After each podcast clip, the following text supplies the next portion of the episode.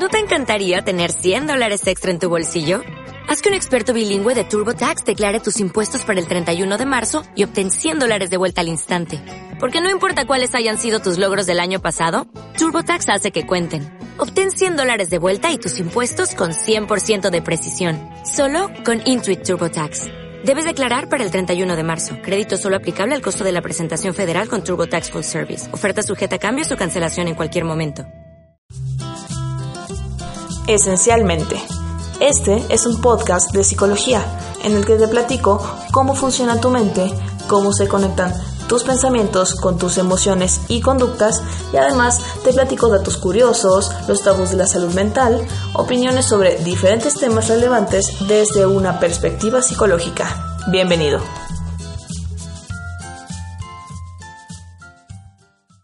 Hola, bienvenidos al tercer episodio de esencialmente.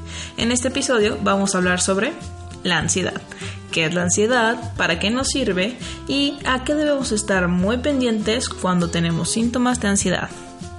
Para comenzar este episodio me gustaría empezar definiendo qué es ansiedad. Sé que es un término bastante usado y hasta común hoy en día, pero en realidad sabemos qué es la ansiedad.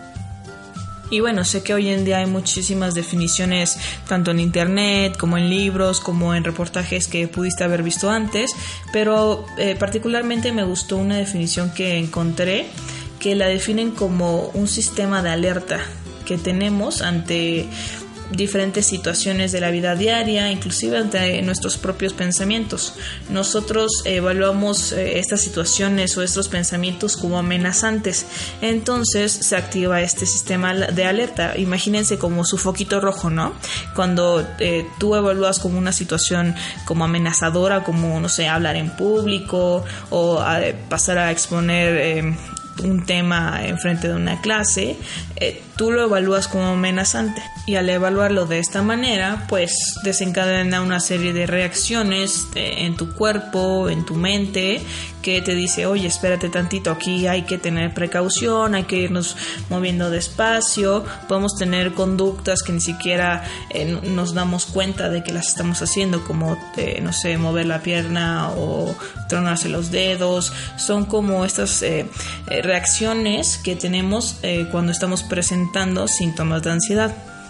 Creo que la parte de ser ansioso ante una situación como una exposición, como, no sé, tal vez una cita o cuando presentas un examen es como muy, eh, tal vez mucho más fácil de identificar que cuando estamos eh, teniendo o presentando síntomas de ansiedad eh, ante nuestros propios pensamientos, porque nuestros propios pensamientos también son eh, desencadenantes a cuadros de ansiedad. Y bueno, como para cerrar un poco más este punto y dejar más en claro cómo es que nuestros propios pensamientos nos generan ansiedad, déjame darte unos tres ejemplos sobre algunos pensamientos que pueden llegar a, no sé, tal vez generarte algunos síntomas de ansiedad. El primero es, debo sacar 10 en mi examen. ¿Qué estará haciendo mi novio? ¿Y si no hice bien este trabajo? ¿Qué es lo que va a pasar? Estos son solo algunos ejemplos que puedo darte de cómo eh, ciertos pensamientos pueden generar eh, síntomas de ansiedad de nosotros.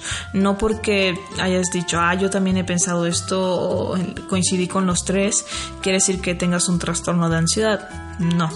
Eh, más adelante voy a clarificar un poco más este punto, pero bueno, es solo para ejemplificar cómo un pensamiento, solo un pensamiento nos puede generar varios o tal vez pocos síntomas de ansiedad. Y bueno, ya te platiqué más o menos qué es la ansiedad y qué es lo que nos puede llegar a generar ansiedad, pero ahora, ¿cómo se siente la ansiedad? ¿Cómo, cómo sé que estoy ansioso? ¿Cómo puedo identificar que estoy teniendo síntomas de ansiedad? Y para esto tenemos que poner mucha atención a qué es lo que está pasando en nuestro cuerpo. Si cuando eh, estamos eh, sintiéndonos con frío o muy caliente o algunos calambres, eh, no sé, las manos frías. En mi caso, cuando estoy ansiosa, mis manos se ponen muy frías. Algunas personas pueden sentir como dolores de cabeza o tal vez movimientos en el estómago. Entonces, Vamos a ver qué tipo de síntomas fisiológicos presentas tú. Aquí te dejo algunos eh, síntomas eh, fisiológicos que puedes presentar. Son demasiados, entonces no todos sentimos ansiedad de la misma manera. Entonces por eso debemos prestar muchísima atención a cómo nos sentimos en nuestro cuerpo cuando estamos eh, ansiosos ante una situación. Entonces uno de los síntomas puede ser taquicardia, palpitaciones, opresión en el pecho, falta de aire, temblores, sudoración, molestias digestivas, como pueden ser estos movimientos, náuseas, vómitos, el famoso nudo en el estómago, alteraciones eh, en la alimentación, ya sea comer mucho o comer muy poquito, em, eh, tensión y rigidez muscular, cansancio, el hormigueo por lo general es más en las extremidades y alteraciones en el sueño, por ejemplo, presentar insomnio o hipersomnia, que es este dormir de más estos son algunos de los síntomas a los que podemos estar pendientes cuando notamos que son recurrentes y cuando una situación nos está generando ansiedad. Y ahora, a nivel psicológico, ¿Cómo se siente la ansiedad? bueno, pues cuando estamos ansiosos podemos eh, estar como en una sensación de, agobio, este, podemos estar inquietos, eh, con una sensación de que hay algo amenazante alrededor nuestro, aunque inclusive no esté, no esté presente, no esté enfrente de nosotros, porque recordemos que nuestros propios pensamientos nos pueden generar ansiedad. Eh, podemos tener estas ganas de salir corriendo, de irnos de, donde estemos, eh, o, inclusive eh, también puede ser esta sensación de, vacío, como también una sensación de extrañeza, como, como si estuvieras fuera de tu cuerpo, ¿no? Como, como si te estuvieras viendo desde otra perspectiva. Puede ser también el, miedo que presentamos a perder el control ante esa misma situación que estamos evaluando como amenazante y también puede ser esta incertidumbre, que es de las más comunes, y la dificultad para tomar decisiones. Estos son como síntomas psicológicos que conllevan eh, un estado de ansiedad cuando nosotros estamos presentando este tipo de síntomas porque estamos evaluando una situación o a un mismo pensamiento como algo peligroso, como algo amenazante. También están los síntomas cognitivos, que son como más, eh, más frontales, más de, la corteza frontal, eh, que no involucra tanto la emoción, sino más que nada los procesos cognitivos, como puede ser atención, la concentración, y por ende a recordar cosas. Cuando estamos muy ansiosos estamos solo poniendo atención a aquello a lo que nos está provocando ansiedad y entonces dejamos de lado muchas cosas. Eh, el típico ejemplo es cuando tenemos prisa para salir a trabajar, estamos en un estado de, de ansiedad porque estamos llegando tarde, entonces estamos de un lado para otro y de repente estamos preguntando dónde están las llaves, porque no encuentro las llaves, dónde dejé las llaves y ya las había agarrado. Pues bueno, fue un fallo atencional que nosotros tuvimos por este eh, estado que de hiperalerta que tenemos cuando estamos ansiosos. Entonces nuestra atención está muy centrada en, la situación amenazante en ese momento y eh, por ende pues descuidamos el otro aspecto que fue donde dejamos las llaves, ¿no? Y por último eh, están los síntomas eh, conductuales, que puede ser mantenernos hipervigilantes o muy alertas ante cualquier situación, ante cualquier estímulo esta torpeza que podemos presentar, de repente empezar a golpearnos con todo, tropezarnos porque estamos muy ansiosos, eh, ser muy impulsivos a tomar decisiones o, al, inclusive al hablar. Eh, puede ser esta inquietud motora, que, que es un ejemplo muy típico, es la agitación de la pierna o eh, tronarse los dedos esta dificultad para mantenerse quieto en un solo lugar. Algunas personas pueden ir de un lado para otro. Estos son síntomas conductuales que pueden presentarse durante un estado de ansiedad. Y también la tensión de manos y brazos y las mandíbulas. Si han escuchado sobre el bruxismo, pues bueno, eh, por lo general suele ser como un síntoma de ansiedad, cuando tensamos mucho la mandíbula en la noche o cuando, o cuando apretamos muchísimo la mano, que inclusive a veces nos dejamos marcadas las uñas, eh, son como estos síntomas conductuales que podemos ver con mayor facilidad cuando estamos ansiosos. Y ahora te preguntarás, ¿para qué rayos sirve la ansiedad? ¿No? Si no está nada padre sentir todos estos síntomas que te comenté antes, no no es nada bonito sentir esto, entonces ¿para qué rayos sirve? Pues bueno, esta, este, esta sensación, estos, estos síntomas que puedes presentar son para estar preparada para la huida o para activarte ante un ambiente que tú consideres que puede ser hostil, ¿no? Entonces eh, es para prepararte para cualquier eh, eventualidad o cualquier peligro que pueda llegar a pasar eh, en una situación en particular. Y si bien pudiste haberte identificado con uno más síntomas de los que te acabo de platicar, no quiere decir que tengas un trastorno de ansiedad. Esto va mucho más allá. Eh, cuando presentamos un trastorno de ansiedad es cuando esta, este sistema de alerta, esta activación es constante, está todo el tiempo prendida, es como un foco, cuando tú dejas un foco prendido todo el tiempo, ¿qué va a pasar? Se quema, se funde, ¿no? Entonces es como dejar este sistema de alerta prendido todo el tiempo, estar siempre, siempre alerta. Ahí es cuando tenemos que poner mucha atención a todo lo que nos está pasando, tanto en nuestros pensamientos como en nuestra conducta y nuestro cuerpo, y decir, oye, espérate tantito, aquí hay algo mal, aquí puede estar presente un trastorno de ansiedad. Y bueno, creo que eh, una palabra clave para ayudar a diferenciar cuando es un trastorno y cuando solo son síntomas de ansiedad es funcionalidad.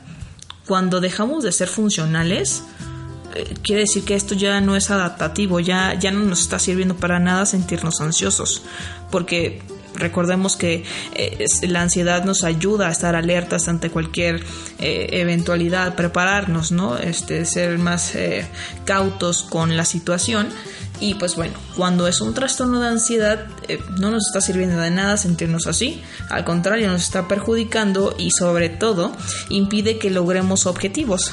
Eh, un ejemplo muy claro puede ser en una presentación, eh, no sé, de la escuela, que te estés sintiendo ansioso, que eso puede ser completamente normal. Sin embargo, cuando empiezan los síntomas a exacerbarse o cuando te, inmovilizas o te quedas con la mente en blanco o vomitas antes de presentar eh, tu, tema, pues ahí no nos está siendo tan de utilidad o de tan ayuda eh, sentirnos ansiosos.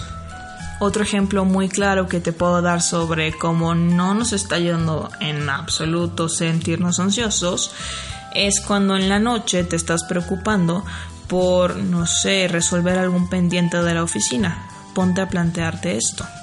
¿De qué me sirve estar pensando y estarme preocupando por algo que no puedo resolver en ese momento? ¿No? Estoy sacrificando mi sueño y además mi rendimiento en la mañana. ¿Por qué? porque estoy eh, rumiando con este pensamiento de, ay, si tengo que solucionar esto, este, tiene que quedar ya, este, si no puede ocurrir algo catastrófico, no lo sé.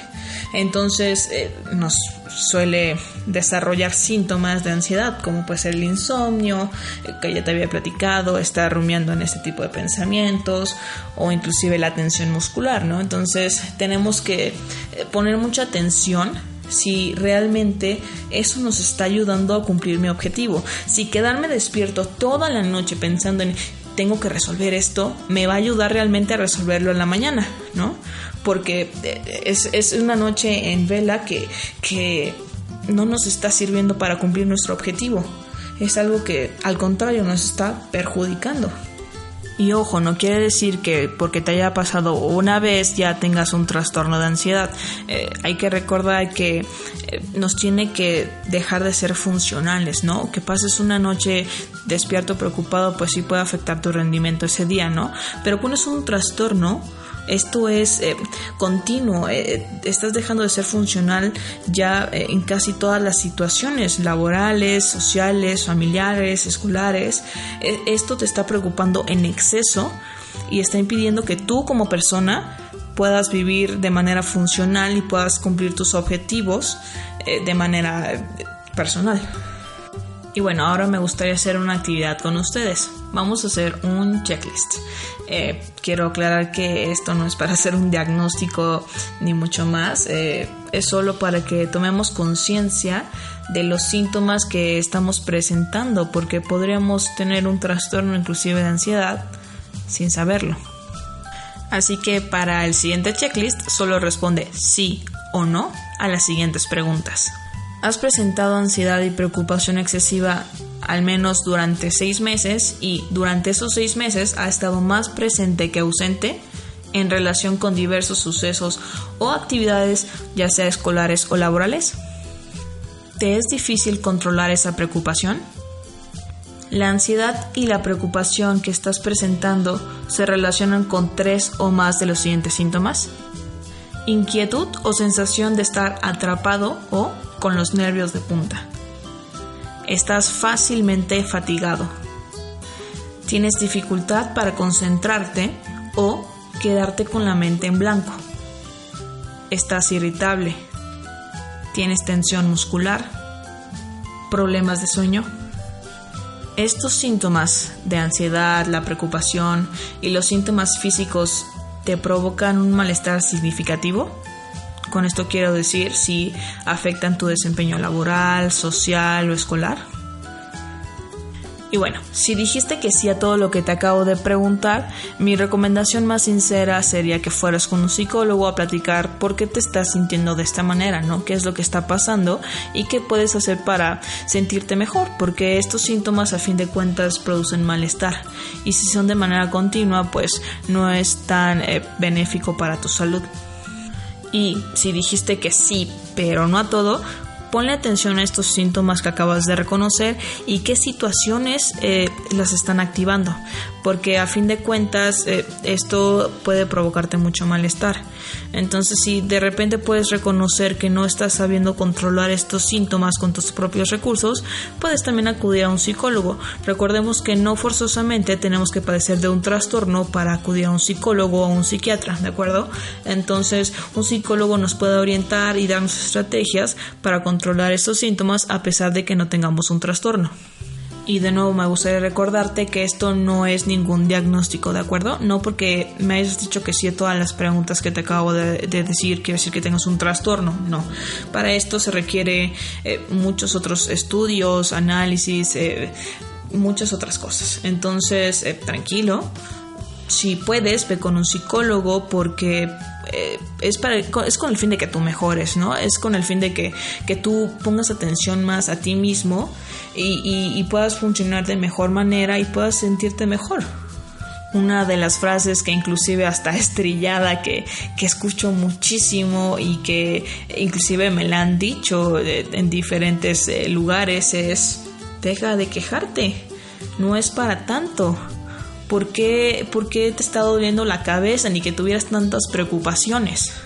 Y es por estas exigencias que tenemos con nosotros mismos y que los demás nos imponen, que, que no, no, nos detenemos a, a, ver qué es lo que nos está pasando, que realmente este malestar no, no, no es normal, no es normal que nos sintamos así, que, que no es normal que te tienes que estresar en exceso y que tienes que estar todo el tiempo ansioso como para saber que estás siendo efectivo, que tú eres eh, totalmente eficiente con tu trabajo, con tu escuela.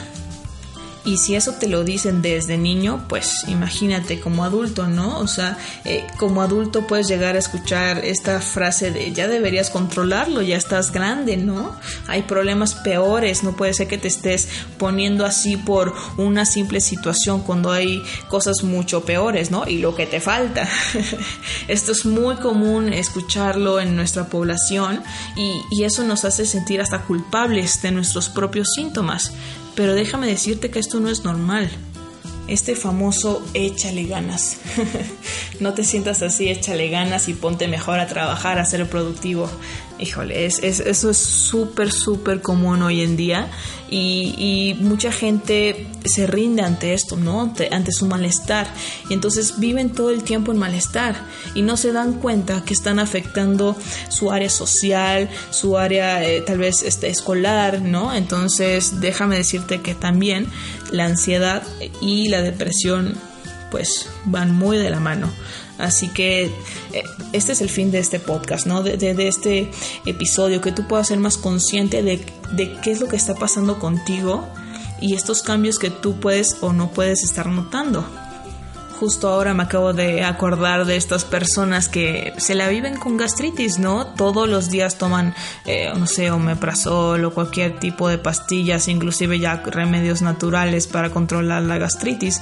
Y cuando les preguntas, oye, ¿por qué tienes gastritis? No sé, siempre he tenido gastritis, ¿no? Entonces no saben eh, reconocer o asociar que ellos están teniendo gastritis constantemente por este periodo constante de constante activación de la ansiedad, ¿no? Entonces ya hay repercusiones físicas. Entonces esto ya no está padre, ¿no? Entonces hay que poner atención a todo lo que nos está pasando, porque no es normal levantarte con gastritis. ¿No? Eso es un malestar que suele suceder cuando, eh, no sé, comes algo muy picante, etcétera, etcétera, pero no es normal vivir con gastritis. Y bueno, Lupita, ya me dijiste que sea más consciente de mis síntomas y que me fije qué es lo que me está generando ansiedad y ahora qué hago, ¿no? Ya ya ya vi que estoy de la patada, ¿no? Que presento muchísimos síntomas, ¿qué hago ahora? Pues bueno, siempre mi primera recomendación es ve terapia consúltalo con un psicólogo, platícalo, que, que te haga un este, diagnóstico, si es necesario ir con un psiquiatra, ve con un psiquiatra y bueno. Ahora también me gustaría dejarte un poco más tranquilo porque sé que es muy común presentar ansiedad o síntomas de ansiedad y que no siempre sabemos cómo lidiar con ellos. Y para esto me gustaría presentarte una técnica llamada respiración diafragmática. ¿En qué consiste esta técnica? Me dirás. bueno, pues como su nombre lo dice, consiste en involucrar al diafragma en nuestra respiración. Nuestra respiración normalmente es muy corta, inflamos solo el 30% de nuestros pulmones, ¿no? Es una respiración mucho más corta que no nos permite respirar del todo bien. Entonces, para hacer una respiración diafragmática normalmente tiene una serie de pasos, pero eh, es mucho más difícil eh, empezar a practicar esta técnica cuando son muchos pasos que tenemos que recordar o cuando es un cierto eh, número de, de, respiraciones. A mí no me gusta tanto ser tan rígida cuando explico esta técnica de la respiración diafragmática porque Normalmente estamos pensando más en tengo que hacer cinco respiraciones o tengo que durar 30 segundos respirando, ¿no? Eh, y entonces esto eh, pues interrumpe el fin de la técnica que relajarnos. Así que bueno, para una respiración diafragmática, en este caso, para esta situación que es un público en general y que es una técnica eh, pues tal vez un poco sencilla, más sencilla de lo que suele ser, bueno, te voy a platicar los siguientes pasos. El primero de los pasos es revisar tu vestimenta. Si hay algo como que te esté apretando de más, ya sea el pantalón, la blusa, lo que sea, los zapatos inclusive, eh, relájalo un poquito, ¿no? O sea, desabotona ese, ese botón o esa villa o desamarra un poco tus, tus eh, agujetas para que tú puedas estar muy cómodo. El primer paso es encontrar una posición cómoda, que tú te sientas muy muy cómodo. Y el siguiente paso que vamos a hacer es tomar el aire necesario para que tú puedas inflar la parte del pecho y la parte del estómago. Y lo siguiente que vamos a hacer es mantener ese aire lo más que puedas hacerlo, sin llegar a lastimarte sin que llegues a sentir ese aguante de respiración como algo incómodo. Y una vez que has logrado esto, vas a expulsar el aire, ya sea por la nariz o por la boca, pero que sea de manera gradual, que sea de manera lenta. Y el último paso es repetir los pasos anteriores, hasta que tú puedas percibir tu cuerpo más relajado. Y algo que sí me gustaría comentarte como un tip, eh, tal vez un requisito para poder eh, lograr esta técnica, es que hagas esta respiración en un lugar eh, puede ser lo más eh, silencioso posible, porque si tenemos otros estímulos es mucho más difícil concentrarnos en solo nuestra respiración, ¿de acuerdo? Entonces el fin de la técnica va a ser que tú te relajes y si no estás en un ambiente propicio a, eso, entonces la técnica no va a ser tan efectiva. Otro punto que me gustaría aclarar con esta técnica es que puedes quedar muy relajado, entonces pues no la recomiendo para cuando estés en el tráfico, cuando estés en alguna actividad que requiera que si pongas atención al resto de tu ambiente, ¿no? Esto lo recomiendo más cuando, te digo, estés en una eh, situación más silenciosa, más relajada, cuando estés a punto de dormir. Es muy útil y va a llegar a relajarte de manera profunda. Y podrás preguntarte, oye Lupita, pero si yo sé respirar, ¿qué tiene esto de nuevo? ¿Qué tiene de técnica esto, no? Pues bueno, cuando somos conscientes de la manera en la que respiramos, podemos notar un cambio significativo y, ver cómo nuestro cuerpo se empieza a relajar, cómo esa tensión muscular que sentimos en la espalda empieza a disminuir de manera significativa, cómo esa presión sanguínea va relajándose, cómo empezamos a aflojar nuestros músculos y cómo empezamos solo a, a comenzar a, a, concentrarnos en respirar y dejar de lado esas preocupaciones que nos mantienen alertas y ansiosos todo el tiempo. Y bueno, por último me gustaría recordarte que el propósito de este podcast es informar y fomentar el autoconocimiento y el ir a terapia, ¿no? Porque es muy importante que aprendamos a conocernos y me encantaría poderles compartir mucho más técnicas y tratamientos para la ansiedad, pero recordemos que todos somos diferentes y que las técnicas son específicas para cada persona. Hay personas que les va a funcionar muchísimo esta técnica de respiración diafragmática, pero va a haber otras que no. Entonces, eh, la elección de técnicas va a depender de cada persona y, y de cómo te evalúe tu terapeuta.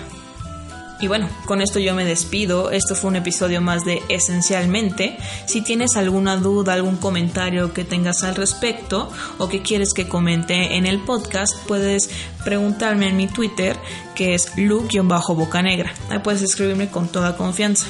Nos vemos. Bye bye.